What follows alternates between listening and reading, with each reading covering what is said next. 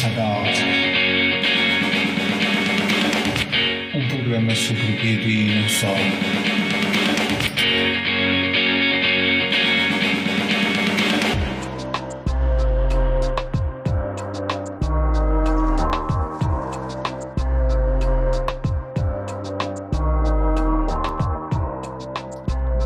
Muito bem, iniciamos mais um episódio do nosso podcast. Desta vez o nosso convidado é o Fernando Lucas. Tudo bem, Fernando? Olá, pá, tudo bem? Obrigado. Olha, podia falar um pouco como é que começou a tua ligação com a banda desenhada, desde os primórdios? Opa, eu, eu por causa desta entrevista estive a pensar quando é que foi realmente que fui abordado pela banda desenhada. E foi muito cedo porque felizmente tinha uma avó que trabalhava na livraria aberta, mas na parte gráfica. E eu tinha acesso à revista Tintim, todos, todos os números.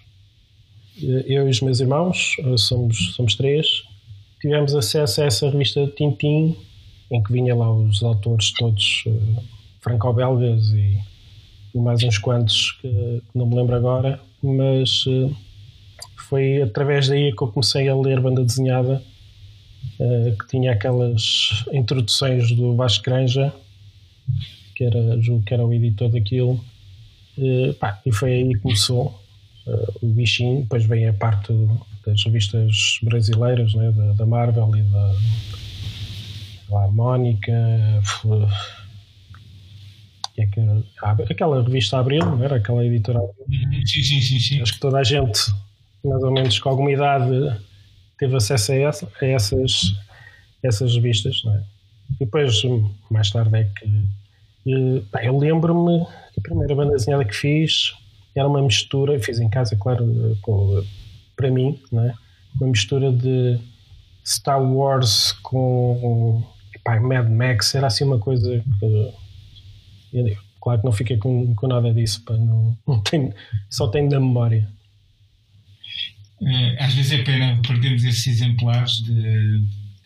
Era um, um, um belo recuerdo é. para mais tarde. Opa, eu até a chegar à altura do digital uh, eu quase não tenho nada. Até mesmo coisas que cheguei a publicar não fiquei com nada. Pois é sempre uma pena. Um, tu tiveste uma, uma experiência muito interessante quando fizeste uma banda desenhada para a antiga revista Arte Nova. Podes falar um pouco como é que. Sim, a Arte é Nova. A Arte Nova foi uma coisa extraordinária porque de um momento para o outro aparece um tipo chamado Miguel Jorge que falou comigo que o Pedro Patier, na altura já era, já era amigo do Patier, andávamos na escola, um, jogo que foi no secundário, e, e ele propôs-nos fazer umas histórias eh, originais para uma revista lançada mensalmente ou trimestralmente, já não me lembro bem. Uh, opá, e nós, claro que sim, vamos lá. Eu lembro de estar a fazer noitadas em vez de estar a estudar, estava a fazer banda desenhada um, com um copo de café gigante ao meu lado para tentar entregar o trabalho a tempo.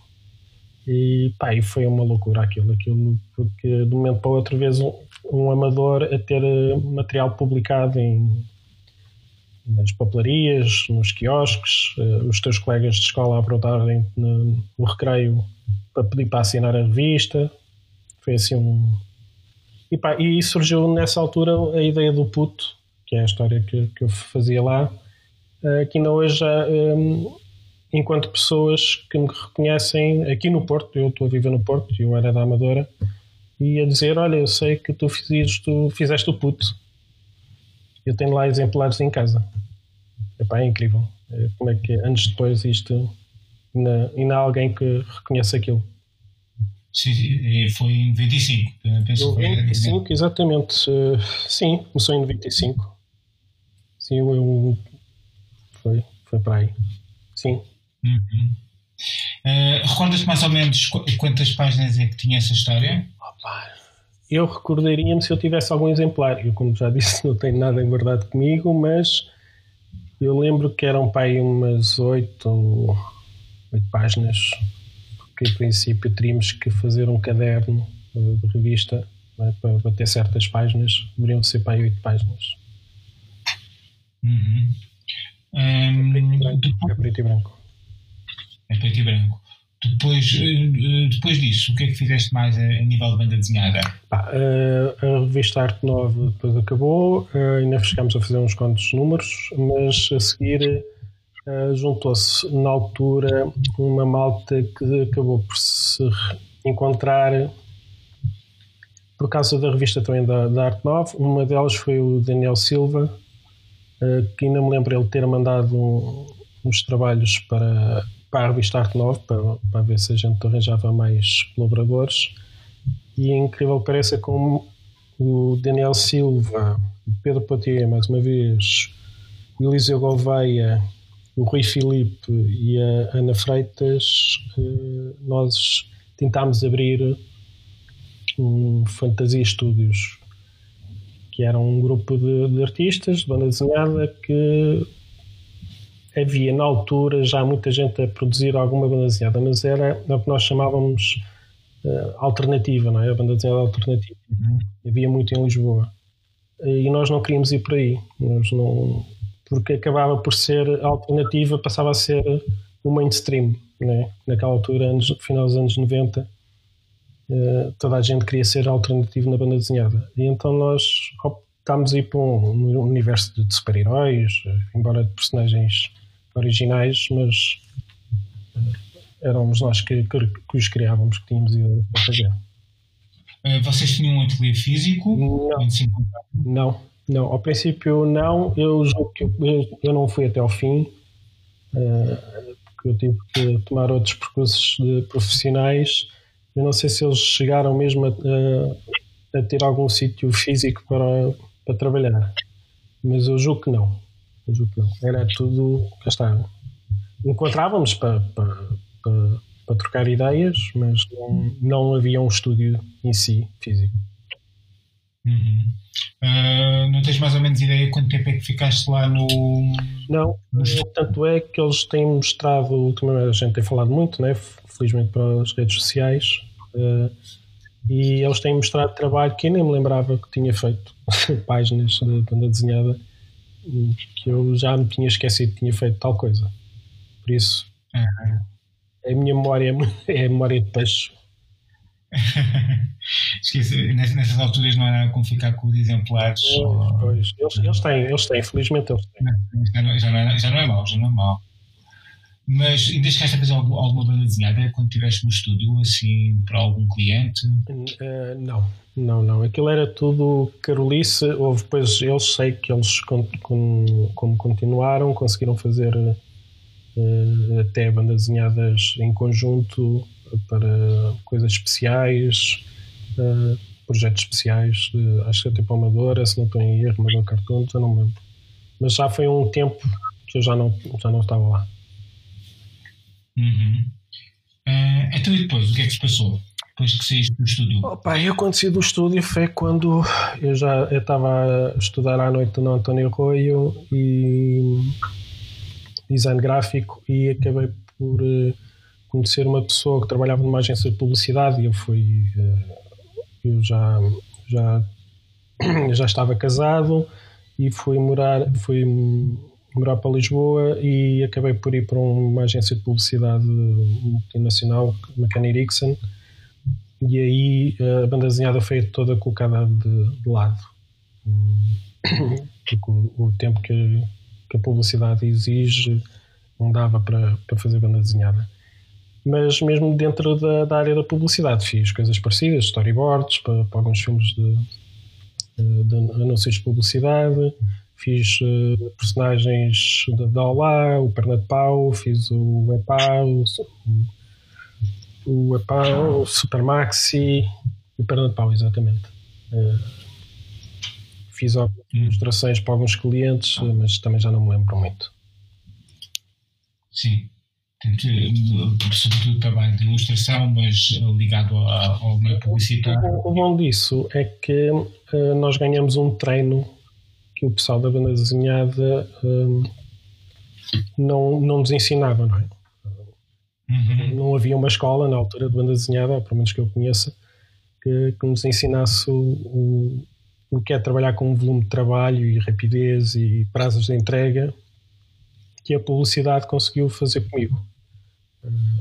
O, o, o, por exemplo, só um planeamento de um storyboard, que é exatamente as mesmas regras que a banda desenhada, embora um bocado diferentes, mas, mas uh, há outros, outras coisas que, que, me ensinaram foi planos de câmera, um, storytelling, uh, tentar uh, usar um, por imagem aquilo que pode ser prescrito e vice-versa.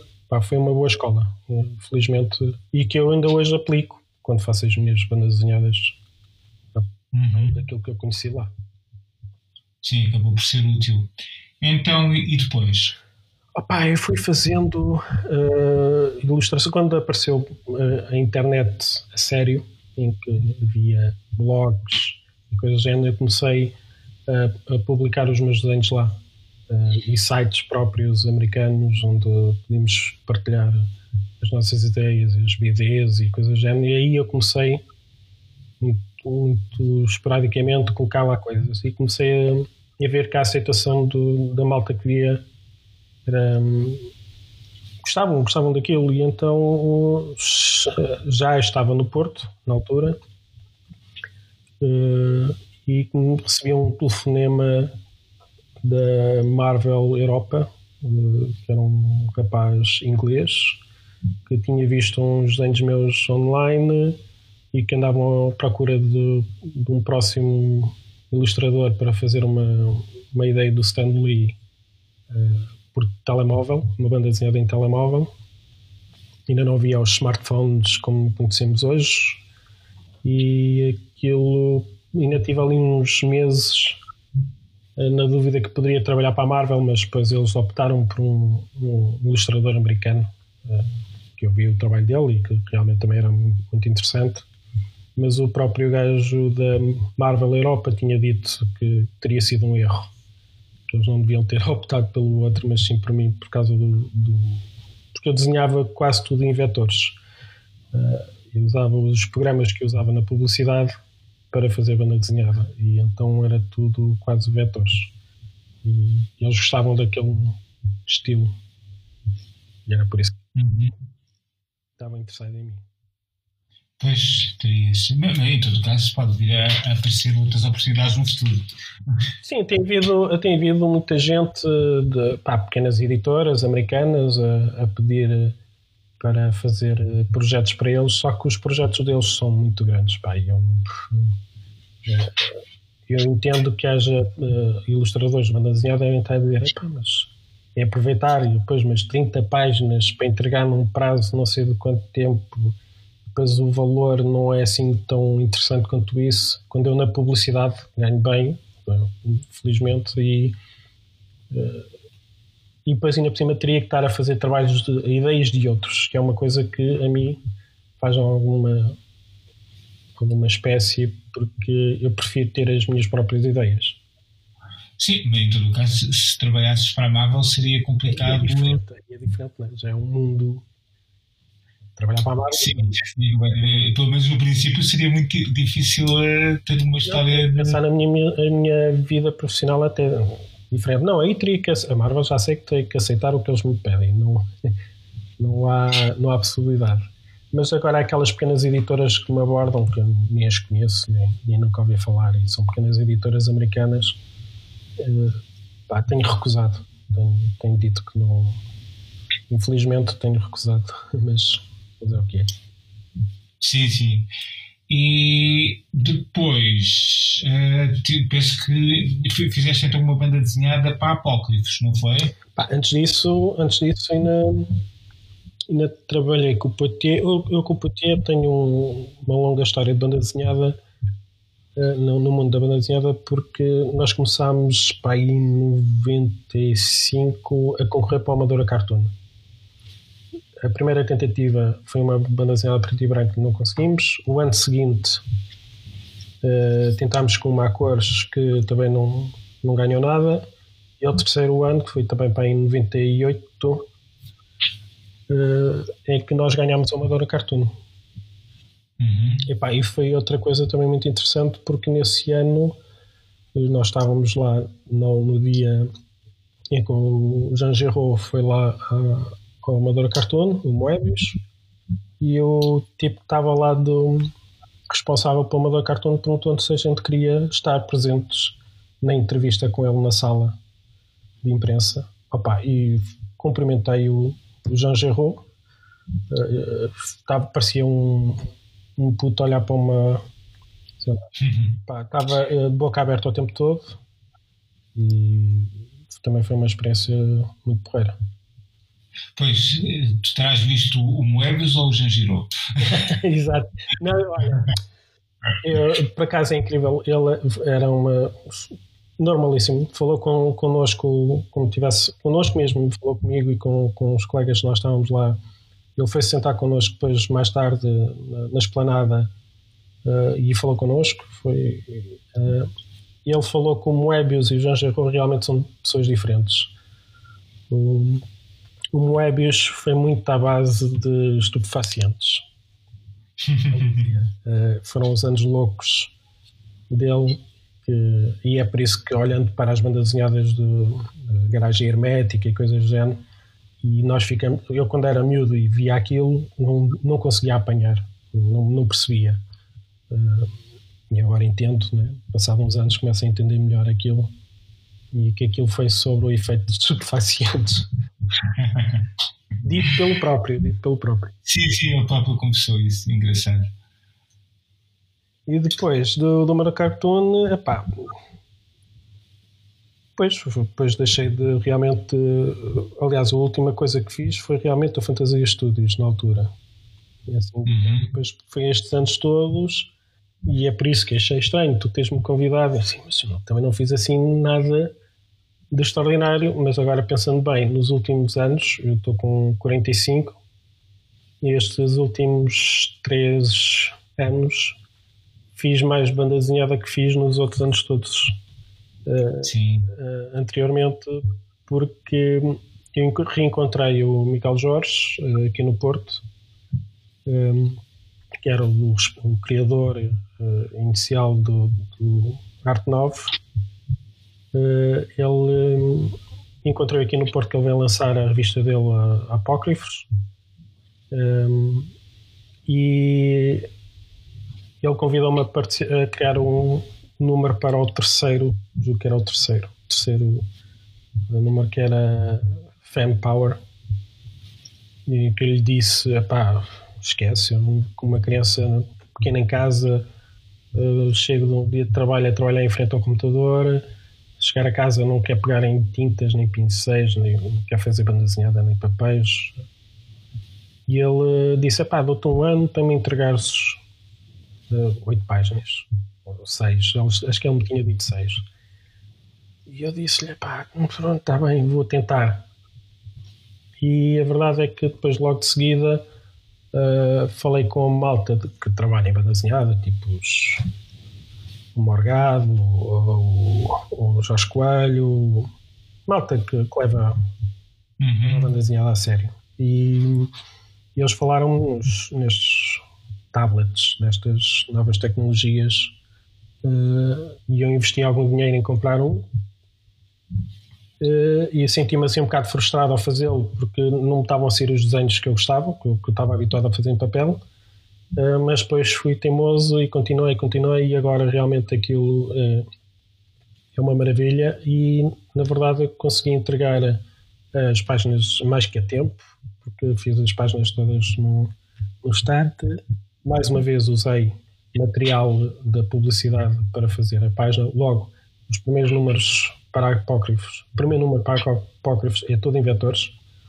Uhum. É pincel, mas aquilo é tudo vetorial e, e depois ganhei-lhe o gosto. O Miguel Jorge volta-me a convidar para o, para o quarto número, ficção científica. E, pá, e aí eu tive um bocado mais gosto porque era um, um tema, embora o outro também tinha ficção, uh, ficção científica, mas este era mais, mais naves e coisas que eu gostava muito.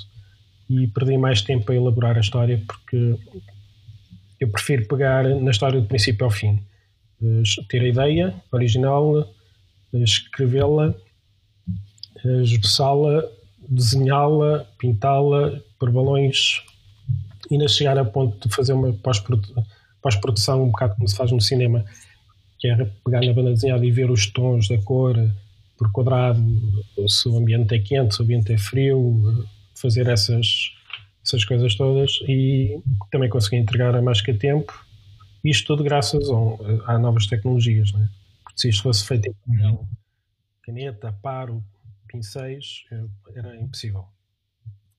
E ele agora é. convidou-me para o, para o próximo número. Por isso, uh, também estou a fazê-lo, mas esse já, já são uh, eh, 16 páginas, possíveis 18, e já está a demorar mais tempo esse, esse porque também sim, sim. é mais complexo. Uh, se calhar podias falar um bocadinho para os nossos ouvintes uh, como, é, como é que funciona o teu processo atual quando estás a criar uma banda desenhada? Opa, eu primeiro tenho que ter uma boa ideia. Caso contrário, uh, e há outra coisa que é, uh, não, é a minha, não é a minha vida profissional, logo. Eu não tenho que aceitar uh, qualquer coisa. Eu não tenho que tapar um buraco. É uma coisa que eu estou a fazer por carolice, por, por muito gosto. Não é? então, o que é que eu faço? Se eu, se eu não estou confortável com a ideia, nem vale a pena pegar nela. Enquanto eu não tiver uma boa ideia, não faço nada. Se me surgir uma boa ideia, eu começo a, a fazer um processo uh, que é uh, fazer protótipos, personagens, protótipos de cenários, protótipos de, de viaturas, de roupas. Começo a testar tudo, o tom da própria imagem, o tipo de traço, porque eu não consigo ser muito fiel ao meu traço de um número para o outro. Uh, eu, aquilo que eu fiz a, Apócrifos no, no, primeiro número que fiz para eles, nada tem a ver a nível de desenho com o que fiz a seguir. E, e provavelmente, assim, assim sucessivamente, nunca de ter um, um, traço próprio.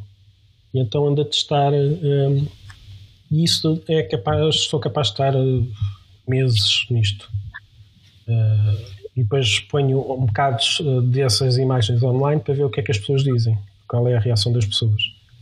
O pessoal começa a gostar e a dizer, o que é que é isso? E eu ficar na dúvida, o que é, que, é que estás aí a planear? Eu, ok, então isto é um bom caminho. Uh, mas enquanto não tiver tudo com as pontas certas na minha cabeça de eu costumo pensar eu vou na altura que acaba o dia de trabalho uh, vi as minhas séries e, e já estou com, com com o olho meio fechado, assim, quase a dormir. É nessas alturas que eu começo a imaginar a, a história. E nesse processo, sem assim, boas ideias, e depois no dia seguinte tento esboçá-las e pronto. E depois passa a parte do texto.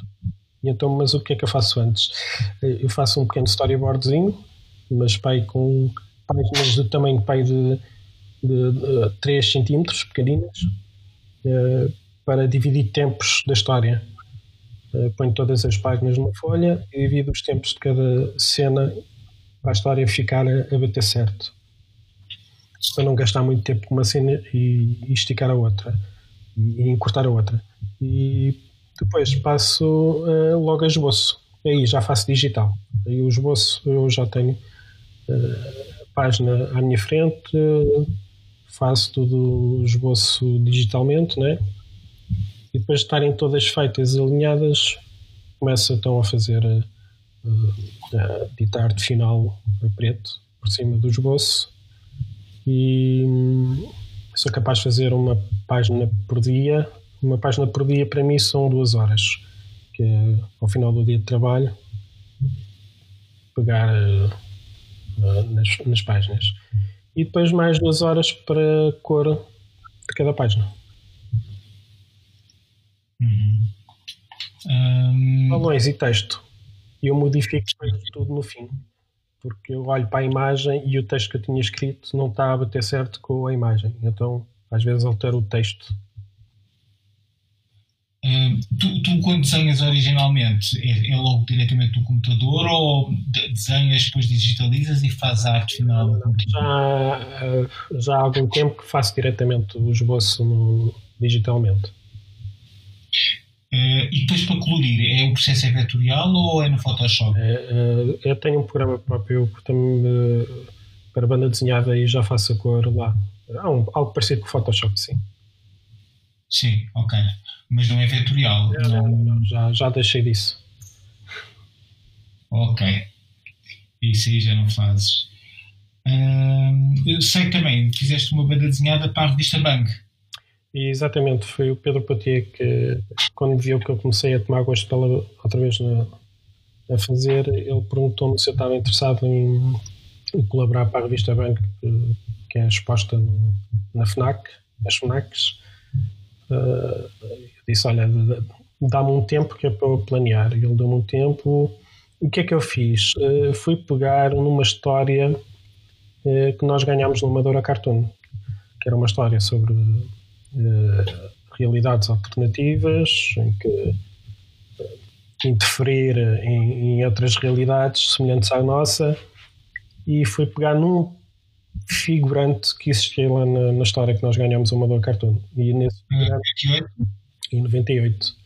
98, portanto, 98, isso foi quase 20 anos depois, não? Exatamente. E disse: Olha, que está ali um personagem, porque a história tinha a ver com uns tipos que tinham arranjado uma máquina uh, de um livro perdido do Júlio Verne, uh, um fictício, claro, uh, em que era a viagem, a viagem no tempo.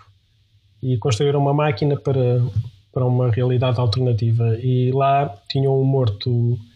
Um, tinham salvo o Júlio César. Uh, pronto, e então eu peguei no personagem que aparece lá que salvou o, o Júlio César, que é um, um, um, um assassino profissional que limpou, limpou os outros uh, os supostos assassinos do Júlio César. E eu peguei nesse personagem e fiz uma, uma história agora para a Bang e também teve boa aceitação. Uh, tanto é que o Patia pediu-me para escrever outra um, agora para ele dentro da mesma e até com um personagem que era da minha história uh, para a mesma revista que agora teve, ficou parada por causa da história do, do Covid.